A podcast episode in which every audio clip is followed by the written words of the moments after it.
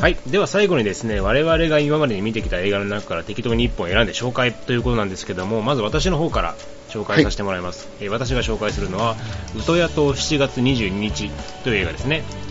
どうやっと。はいこれあの今年公開された映画でエリック・ポッペっていう監督が撮ってるんですけども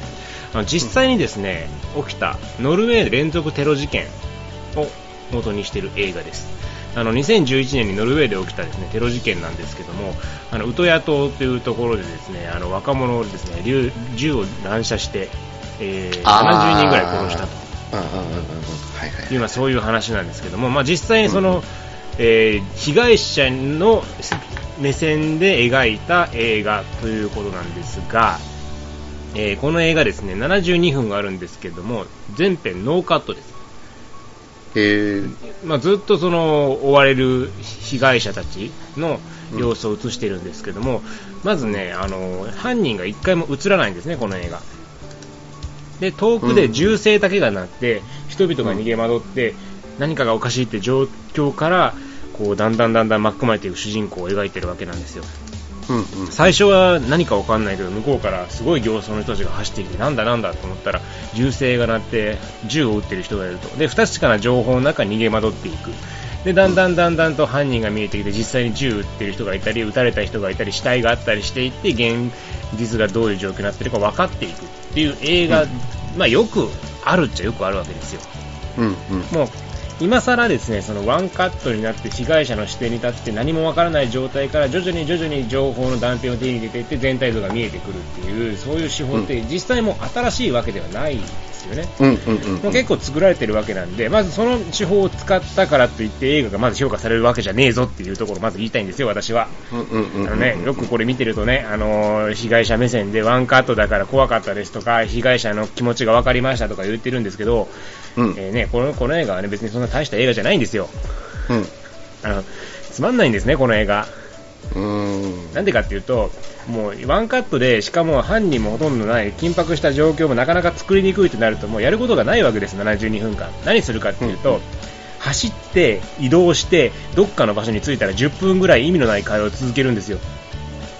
うんうんうん。例えば最初ね森の中に森の中に逃げ込んで何人かでね逃げ込むんですよ、で、うん犯人がいたいやいない音が聞こえたいや聞こえない携帯は繋がらない電話したしたよ様子は分かんないっていう話を10分ぐらいするんですねうんうん。な何にも面白くないんですその10分間何にも面白くないんですよでその後うんでなんかやっと話終わったなと思ったらまたどっか移動するんですけどその移動した先で例えばなんか怪我した女の子がいてうん。女の子となんかその世間話をするんですよ、親はなんか、おい、家族はどうとかで、あ10分ぐらい経ったら、その女の子が死んじゃって、あ死んじゃった、次のとこに移動して、次、なんか、たたたって崖の下に移動したら、またそこに誰かがおって、そこでまたなんか夢の話を10分語るってっていう風なことが永遠続きます。うん。これはね、映画じゃないんですよ。うん。なんですか結局ね、このはでこの、ね、この手の映画、私は言いたいのは、こういう実際の事件を元にして被害者の視点で追いましたってなると、一定の評価をせざるを得ない風なんていうの風潮があるというか、うんうんうんうん。実際に被害者はこういった緊迫感だったんですよと、実際はそんな映画のような面白いことはなく、単純に怖い状況が続いてたんですよっていう、後ろ盾によって映画を作っている卑怯な感じ。うんうんすごく私はこういうものを題材として扱った映画の功罪だと思うんですけどうん。うん実際そうだからってそのまま描いちゃダメだろうっていうねうんうん。うんうんうん。でしかも本当にまあ実在した人物じゃないんですよねこれは単純にフィクションの人なんでフィクションだったらフィクションらしくもっと面白く撮れただろうしその現場の怖さを味わわせたいんだったらもっと方法はあったはずなんですようんうん。それを考えずに単純にねワンカットで頑張っておりましただけの映画じゃ私はちょっと評価できないなっていう気がしてただ、そのネットとか見てると良かったですっていう声が多いからそれは違うんじゃないかなっていうふうに自分は思う、まあ、もちろん見る人の自由ですからどう思うかはいいんですけど、うんうんうんなんんかかね同じ題材でポール・グリーングラス撮ってましたよねこれ確か7月22日っていう映画がネットフリックスで作られたはずあれあっちは面白かっあそうたあなんやれと別ですもんねうんどうなんやろそれポール・グリーン誰やったかなあそうやねうんあれ見てないわ面白かった、ボーね、ンボーン・アルティメイタムのあ面白かったのねうんえー、見比べてみるとそうだいねい、面白いかもしれないあれはすごい、うわ、怖怖ってなりましたうよ。んうん。トヤ島の方は面白くなかったんだよな同じ題材でも、まあちょっとずっとワンカット、ワンカットでずっとやるのってやっぱハードコアヘンリーぐらいじゃないと面白くないですよ ね。 ワンカット映画ってねあんまり面白くないよねうーん。なんかもう一番最初に見たのがな何やったかななななんシックスなんちゃらミニッツ何分間か忘れたけどその映画の上映時間がタイトルになってる映画やねんけどうんうん首に爆弾がつけられ取り付けられてしまってそれをどうやって外すかっていう話なんやけどさまあつまんなくて、もう本当にワンカット映画っていうのはなんか、なんやろ、アイデア先行というか、そこだけとりあえず、あ、うん。なえー、85ミニってや。ううんんうんまあ、これ、まあ、まあ、なんか本当なんかそこにだけね、頑張って注力したって、うん。残念ながら他の部分がどうしても間に合ってないっていうねうん。うん。うん。うん。うん。よくないよね。うんよくないですね。アイディア先行型はダメやね。うん。ちょっと実験的な要素があるんですかね。うん、ワンカットにするならするでちゃんと映画としての面白さをねそこで欠損させていいのかってそれは全然違うから、うん。うん。うん。うん。うんうんなので、まあ、ちょっとウトヤと7月22日は本当にねちょっとねダメな映画だったと思うのでうん。私はちょっとこういう実際の被害者だの目線だからというそういう風な言い訳をして映画が撮られた感じがすごく嫌だったので今回ちょっと紹介しました。なるほど。はい。じゃあえーお願いします。僕はですね、ごめんなさい、ちょっと変えます。えっ、と、ザ・ウィッチ魔女っていう映画紹介したいと思いあます。はいはいはいはい。はい見ました見てない。でも気にはなってた。あ、これね、くっそ面白いですよ。あ、面白いよ。これね、めちゃくちゃ面白かった。あ、そうなん。うんあーそっか、よかった。じゃあ見ようん。えっ、と、去年、あ上映された韓国映画ですかね、うん僕もちょっとこれ DVD で見たんですけど、う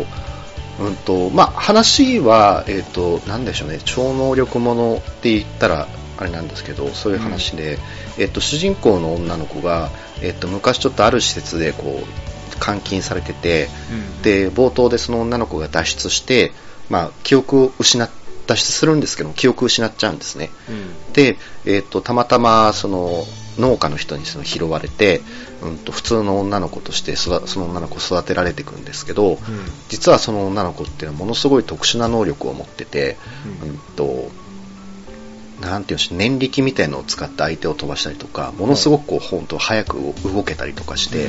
なんでしょうねスーパーパワーを実は持ってる女の子なんですよ。うん。でかつ、うん、とその子って暗殺者として育てられたんで、うんあのバイオレンススキルがものすごく高くて、うんうんともう銃銃なんかお手の物だし、うん、と格闘スキルもありますよみたいなだから超能力も持ってるし、うん と、腕っぷしも強いみたいな。そうそうそうそうそうそうそうそう。で、なんかその施設で育てられたその女の子、最強の女の子みたいな感じで、でもこう記憶を失ってて、うん、その女の子をこう連れ戻そうとする組織みたいなのが出てきて、その女の子が追っかけられるっていう話なんですけど、うん。うん。で、後半でこれが結構あの、どんでん返しがあるんですよ、この話。ほうほうほうん、でそのどんでん返し出た瞬間ああそういうことかと思って個人的にちょっとその一瞬がっかりしたんですけど、ううん。そのがっかりした先のテンションがちょっと異常すぎて、うん。あのもう最高みたいなああ、そう。そ最初はちょっとそうちょっと手垢にまみれまさになんかああそういう感じかって一瞬なったんですけど、うん。あのーなんでしょうねついなんだろうなちょっとこのバランス感覚おかしいんじゃないかなっていうぐらいの吹っ切れ方するんですよ、えーうんあのなんでしょうたちょっと違いますけど例えばあの舐めてた相手が殺人マシンでした映画ってなんか言われるじゃないですか、うんうんあれのこうイコライザーのロバート・マコールとかうん。まあ確かに強いけど若干苦労するじゃないですか、うん。うん、こんそういうところをこうですねちょっとそのちょっと苦労するっていうのを振り切った面白さがあるんで、ううんん。 あの本当に強い人を怒らせるとマジでやばいっていう感じで、 なるほど。うん、すごい気持ちいいあのちょっとバランスは異常なんですけどなんか異常がゆえに面白いみたいな映画ですかへねー最高ですこれ後半は後半特に困今る年うん、今年僕 DVD とかで見た映画で一番面白かったですあそんな面白いのうんはあじゃあいいぞいいぞもっとやれみたいな、うんうんうんプロメアとかになんですかねもしかしたら近いのかなうなんんかわかんないけど見てないからわかんないけど最高に気持ちいいですあそうちょっと見ようこれは気にはなってたんよ話題になってて、噂してるなと思ってないけどうんなんか伝えが若干ご利用ししてたからちょっとつまんないんかなと思っちゃって あーいやなんなんかねネットで見たらその韓国版カメラを止めるなみたいな書かれ方してるんですけど、うんうんうんいや違います、あ違うのね うん、強すぎるイコライザーの話ですイコライザー十分強い けどそうそうそうそうあのそれをさらにこう超えていく 映画なんで、ううんんなるほどいやちょっとこれ見なあかんないやーもうこれいいです本当に面白かったですえー、そんなに面白いかちょっと見ますあの MCU のヒーローみたいに悩まないですからあいいね、ええいいね悩まなくていいんですようん、いや、もちろん彼女なりの悩みはあるんですけど、なるほどさい最後はその悩みにちょっとほろりとするみたいな、これがあーまたいい塩梅でね、うん、いい話やんけみたいな、ううんん、ちょっとじゃあ見てみますわこえーこれは本当に、僕大好きです、これ。れははいえーいあ、なんか続編ももう制作決まってるみたいあそで、う3部作みたいなんで、うん、うーんじゃあ結構広大なストーリーなわけこっからどうなってくんだろうなっていう、なん、まあ、なんでしょう、その特殊、うん、そうですね。別に小難しい話じゃないですよ。うーんなるほど、うん、世界観がどうで、どういう設定がこうでみたいな、えそういうややこしさみたいなのは全然ないんで、うんうん、あのー本当に、なんだろう、強すぎるイコライザーとか、強すぎる96時間とか、なんかそういう感じの受け止め方でいいと思います。それは楽しいね これ楽しいですよあー十分強かっったけどもた。 そうそうそうそうそうそうそう。さらに強くなっちゃうわちょっとね、笑っちゃいますよ、途中で。うん。うんえ程よくお酒入ってるとこ、さらに楽しいと思い ますよ。ー了解今日借りてこようかなうん。うんこれ気持ちいいです、本当に。えーうん。了解ちょっとチェックしますぜひぜひ、これいいいい映画です。はい。はい、はいというわけで「えー、ガチはグルイ」第62回お送りしてきましたけどもはい。思った以上に長くなったねあ、すいません、なんか、うん そうですね。いやいうんや、貞子がね、あーこんなに盛り上がるかと。 えーなんか、すいませんね。まとま、うん、なんかこう、もやっとしたものを、そのままもやっ として、 下に出したんでまあね久しぶりだとなかなかうまくいかないことも多いですけども。そうですね、はい。うん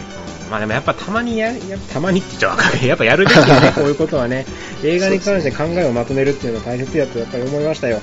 うん、うん、台本作るの難しいなと思うもん。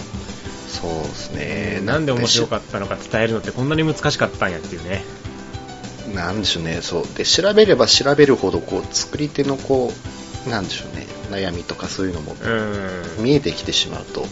なんかこう、余計にこう、難しいですよね。そうやね。もう、余計なこと考えずに映画見るっていうのも重要なんやろうけども。うん。なんか考えたりすると分かってくることもあるし。そうなんですよだからこう、だからこそですよね、こうシンプルに面白いなと思う映画と出会えるっていいことですよそうだねね。。うんあとなんか、映画に、なんか変な映画に騙されなくなったかなっていうのは思う。あのー、こういう映画を面白いと言えてることがステータスだよ的な映画ってあるやん。うん。うん。そういうの別になんか、よく考えたらつまんなくねって思えるようになったかなっていうのはある。あーあ、アート映画、一回も紹介しないポッドキャストですよね。 ねアート映画紹介しないねうんだってだって面白くないんだもんアート映画ってうんまあいいやいやそう。せ先日、あの、何でしたっけあの人、人魚の映画、何でしたっけあの、人魚なのんかにねえー、っとあの人食い人形の話そうそうそうそうそうそうあ俺があの去年ワーストに入れたやつねそうそうそうそうそう。えー、っとね。何やったっけえー、あ揺れる人形や、揺れる人魚か。うん僕もあれ見て、うわーっと思ったんですよ。うんそしたらこうちょ、ちょっとそういうおしゃれが好きな映画友達がいて、いや、揺れる人魚めっちゃ面白かったですよって言われて、すっごい気まずいみた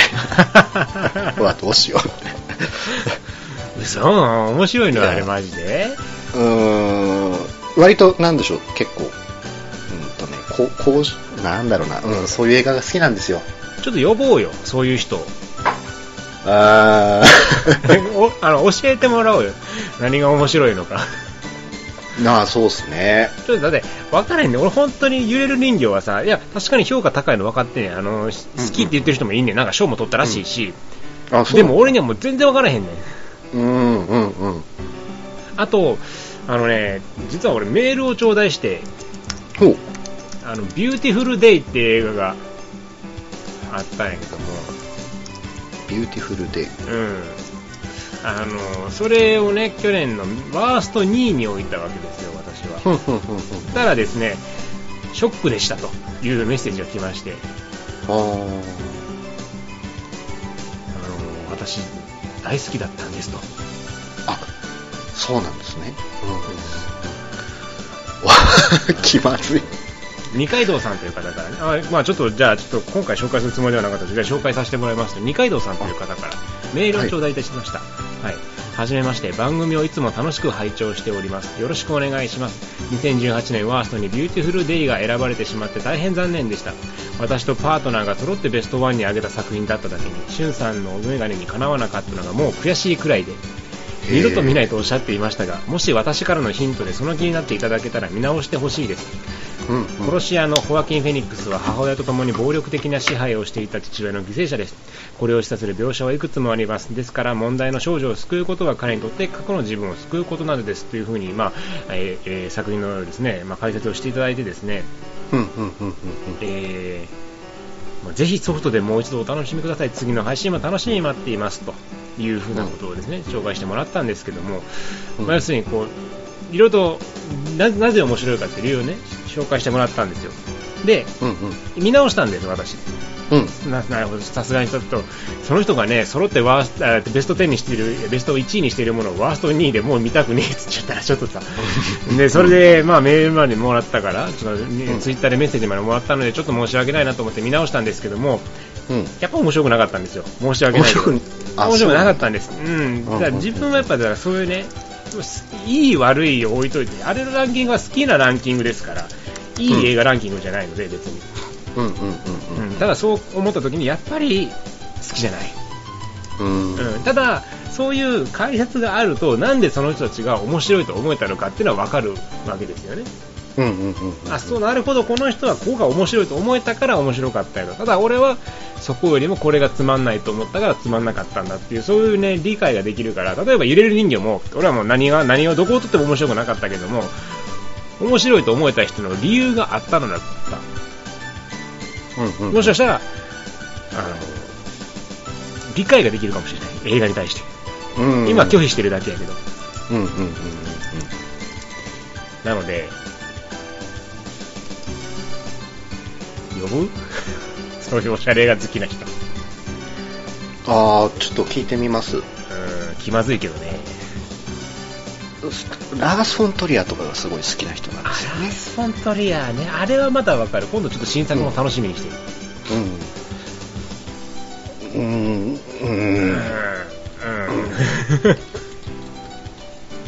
ただもう、そこ行かれる、もうデレク・ジャーマンとか行かれるともうわからんぜってなる。あでもまさにそういう映画が多分本当に好きなデレク・ジャーマンは俺も全然わからへんのよ ね。いや僕もちょっと見る体力ないな っていういやよくないんですけどねよくないんですけどうんよくないんですけどねでもスカイライン奪還をうんその時間があればもう23回見たいなみた いいなや、そうなっちゃうよね、やっぱね。 うんだからダメなんですねまあね、やっぱり毛嫌いだけしてても意味がないと思うから。そうですねう。うんいやでも頑張らないとね、ちょっとそれ、頑張って見ていかないと。そうですね、やっぱ、うんうんちゃんと、なんか、もしかするとこう、劇場に行く回数もちょっと減ってるから、そうだね見たい映画の、なんでしょうね、偏りが出てるかもしれないですね。うん、確かにそれはあるかもしれん。うん。うん。なんかこう好きそうな映画を好きに楽しむっていう、だからそうなるとバードマンとかも面白いと思えるかもしれない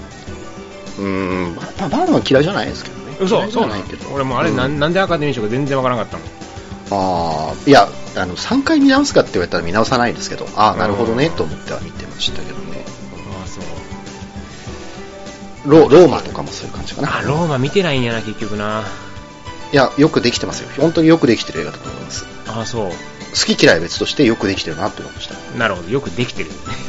はい、うんうん、まあちょっとそういう機会があったら一度読んでねそうですねそれでしてあのおしゃれ映画特集はたまにあってもいいかもしれないおしゃれ映画っていう言い方がもうまずなんかバカにしてるなそうそあうですねなんて言ったらいいんやろなアート映うん画アート映画特集高尚な映画なうんんなんかへ偏差値向上計画とかでいいんじ ゃないもう僕らの言い方にこうすでにトゲがありますから バカにしてるよね、もうね。なんて言ったらいいんやろな、ああいう映画のことを。まあ、そもちろんそういうくくりはないんやろうけど。うーんそうなんですよねしかもそれに対応するこう語彙がそれ出てこないってことはもうなんか根っこの部分から憎んでるんだろうなって いう本当にこれダメですよこれ何出してもバカにしてるワードしか出てこへんもんな。出てこないからな上なんていう品、上品な映のうんうん画、高貴な映画特集。うんうん頭のいい映画いあやーいいうんゆ豊かいやダメだな豊かな映画っていうと意味合い違ってくるなあ、うん、難しいね。 うんいいよ、もうおしゃれ映画で。おしゃれ映画ですか、おしゃれ映画特集でいいね。わかるでしょ、大体。 そうそうちょっと私たちがねなかなか見れなかったそう いうワーストに置いちゃうような映画がなぜ面白いかっていうのをちょっと外部講師を呼んで紹介してもらうと岩井俊二とか僕教えてほしいですね、あうんあそうやねう教えてほしい ねん、あんまりなんか教えてほしくなさそうですけど ねだって見ないといけなくなっちゃうじゃん そういうのやるとさ見なあかんよねデレク・ジャーマンとかさ見なあかんようになるやんうーんそうだな、だから解説されてみて理解はできてもやっぱ面白くないものは仕方ないからさまあねそれはあでもわからんもしかしたらさ俺だってさ5年前はさウイスキーなんて美味しいと思えなかったってさなんでこんな酒みんな高い金出して飲んでるやと思ったけどいやいや飲み続けたら美味しくなったもんなうーんあそうかじゃあもうねそういうきっかけさえあればななんか来年の映画「チュワグレイ」とか内容変わってるかもしれないですねそうタイトル変わってるかもしれないシネフィルの集いとかなん か いいね そういう回を作ろうかえーうんなんかワインいやだ本当にダメだなこななんだろうな悪口ばっかり浮かん じゃうダメだ本当によくないじゃあいいじゃないですかちょっとそういうのもやりましょうようん、あでもビューティフルデイは見てみようかな僕見たことないしうんビューティフルデーはだから賛否が分かれてるからもしかしたら数は好きかもしれないからねうんうんたななんか話聞いてる限りは多分僕面白いと思えそうな気がしますうん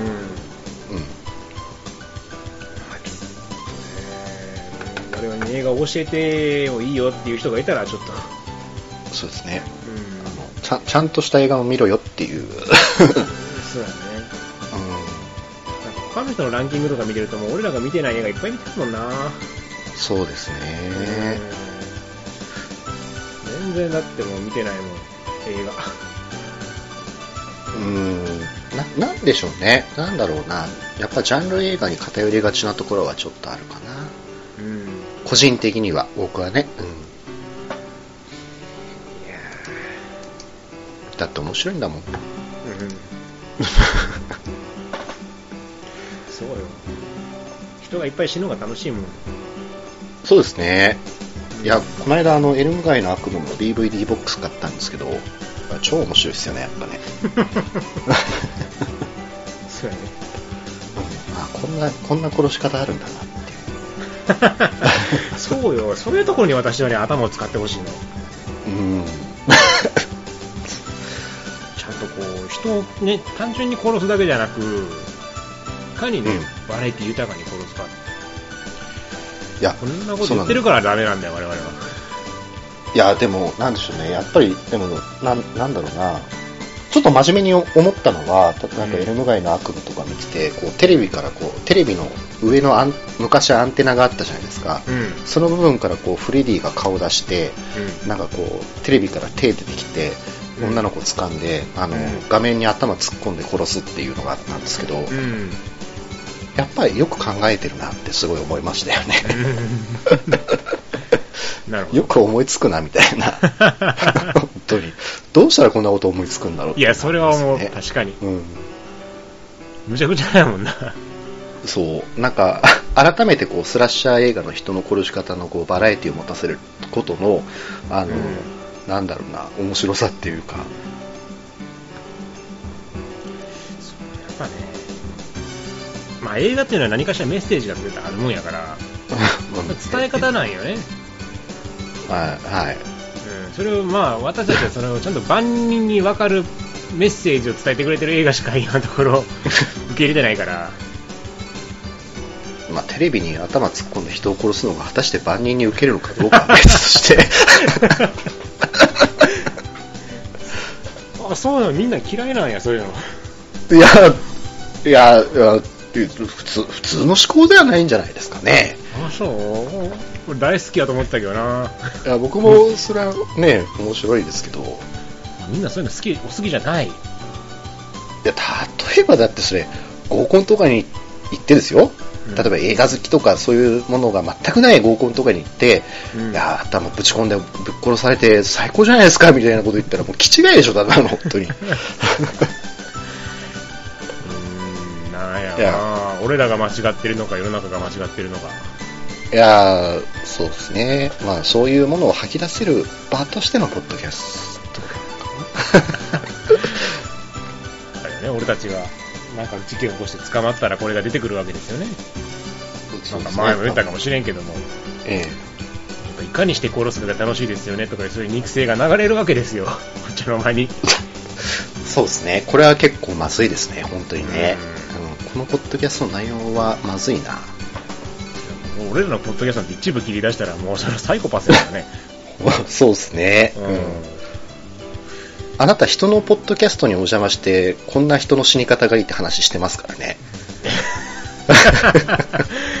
いやー、やったねありましたね、ええ人は溶けるの、溶ける映画ってのは素晴らしいって話をした気がするなええあーも人っのとね、妖怪映画、その人が溶ける、うんうん妖怪映画をもっともっと広めていきたいと。うん。ううんん、あの頃の妖怪をもう一度というふうなことはずっと言ったね。うん、あの人のね、あのお家に入ってって、ぐっちゃぐちゃにして帰ってきたっていうなん、でよ本当に。いや、面白かったですけどね、あのただ、そういうなんでしょうね、こう、知的指数すごい下げて帰ってきたのかなと思ってました。 いやー、俺はそういうのが世間に求められてると思ってたけどなあそういうのないのか なみんなそういうの好きじゃないのねおかしな話よね。多分でも、うん、まあ、これ聞いてくれてる人は、うん、映画っていうのはね、やっぱり普段見れないものを見るのが楽しいわけです。そうですね、う、うんん。だから、人が死ぬとこって見れないでしょ。見たくまなあ、いそうでしす。。ううんん。人が途切れるとことか絶対見たくないし。やっぱりあれはそうですね、映像で見るから最高ですよ。うん。だから、やっぱり映画で作るっていうのは作ってくれるっていうことはありがたいあり話なありががたい、ありがたいですね、はい、本当に。うん、そういう映画は高尚な映画なんです。高尚な映画なんですね。はい。な、な、なんでこんな、ごめんなさい、なんでこんな話になってたんだっけなあ、もうおしゃれ映画なんか見たくねえって話だよ。 ああ、そうか、そうか。ええええええええそうそうそう、揺れる人魚はワースト です。揺れる人魚な、僕もわかんなかった、あれは。うん。いいよ、もう。おっぱい出してあの歌ってるシーンとかもさ、なんなのこれと思いながら見てましたよ。早く殺せやと思いながら見てましたね、正直、早ね。く食え食えと思そうそうそうそうそうそう。う。一食い映画としてはもうローの方が全然良かったね。ローはね、確かにあれは、うあれもおしゃれ映画に入るのかね。ん。まあ、うん。いや、面白かったですけどね、ローは。ローは面白かったよあれをおしゃれ映画として捉えていいなら我々も超おしゃれですよ。おしゃれですね。うん。意外とおしゃれなのかもね。おしゃれの種類が違うだけで、我々はもうすでにおしゃれなのかもしれない。ローとか好きならば。ローを1個取ってね、うん、ああいう映画、ああいうミニシアター系も我々見ますよと、はい評価してます、全然全然大好きですよ、ミニシアター系っていう話で、そうですマンディーだって見ますよ、マンマンマンディも、まあみまあ、公開規模の話でしょそれはミニシアター系ですよ、マンディーだって、うん面白かったですよ、マンディー。あれはあれは最高ですよ最高ですけど、あれはミニシアター系と言っていいんでしょうかねミニシアターでしょいや全然ミニでしょあれあれそれはあの俗に言うさあのミニシアター系っていう なんだろうこういう映画っていうくくりとさ公開規模の話公開規模の方取ってるじゃないミニ違うシアターってそういう意味じゃないのいやみなんかミニシアター系ってこうちょっとそれこそまあアートとかさこうちょっと人間ドラマとかさマンディ超アートでしょまあまあアートっていうかなんかドラッグムービーみたいな感じですけどねあれねまあ アートかアートだなそれも含める含めてアートですよね確かにね、うんミニシアター系定義ってなんなんやろなうーんあでもんミニシアター系なのかわかんないですけど僕あのタクシー運転手約束は海を越えてとかあ僕好きですよ、はいはいはいはいあうん見てないけど韓国映す画ごやいろそうすごい面白かったです、ううん見てる見てるん、見てますうんね大丈夫大丈夫シャークネードも見たしうん、うんシャークネーミドニタ系見て るよシャークネードもだからそれは公開規模のシャークネード公開してないからねあれあーまあそっかビデオスルーそうそうそうですねうんもう超ミニシアターやうわ俺らビデオスルーの映画までチェックしちゃってるよもうおしゃ れに崩壊されてない映画まで見ちゃって全くもうねこれはもう本当に映画ポッドキャストやってよかったねあそうですねうんあの、まあ、なぜビデオスルーになるのかっていう、ね、うん、理由も。まあやっぱまだまだみんな偏差値低いからよ追いついてないの観客がそう ビデオスルーの映画あれですよね、一部の好き者が集うから売れるっ ていいう。やだってねそれこそ「ショーン・オブ・ザ・レッド」ってねうん利用するなわけですからまあ、ああれはだってでも、海外ではちゃんと上映してましたからね。ああシャークネードはそうやなうん。うん。や海外でもしてなかったかなっぱ、そう。トロマとかさ、やっぱでも、そういう高尚なね、 うん、感じですよ。そんなところまでチェックしちゃってる我々、はい、今後もおしゃれがいっぱい紹介できそうなのでね、うん。うん、楽しみにしてくださいはい。はい、というわけでね、こんなおしゃれ映画を紹介してほしいとか、私こんなおしゃれ映画見ましたよって人はぜひぜひね、えーメールなどご意見頂戴できればと思いますので、 うんはい。えーアドレスは映画ちわぐり、アットマーク Gmail.com、もしくはですね、ツイッターの方でメッセージ等を送っていただければチェックさせていただきますので、どしどしと、こんなミニシアター映画を見たという皆さんのご報告をお待ちしておりますので、ははい。い。えー、というわけで最後も30分ぐらい喋ってしまいましたけども、あそうでしたえーはいはい久しぶりということでちょっと気合が入ってしまったということでご容赦いただければと思います。はい。はい、というわけで長々とありがとうございました。しゅんでした。カズでした。さようなら。さよなら。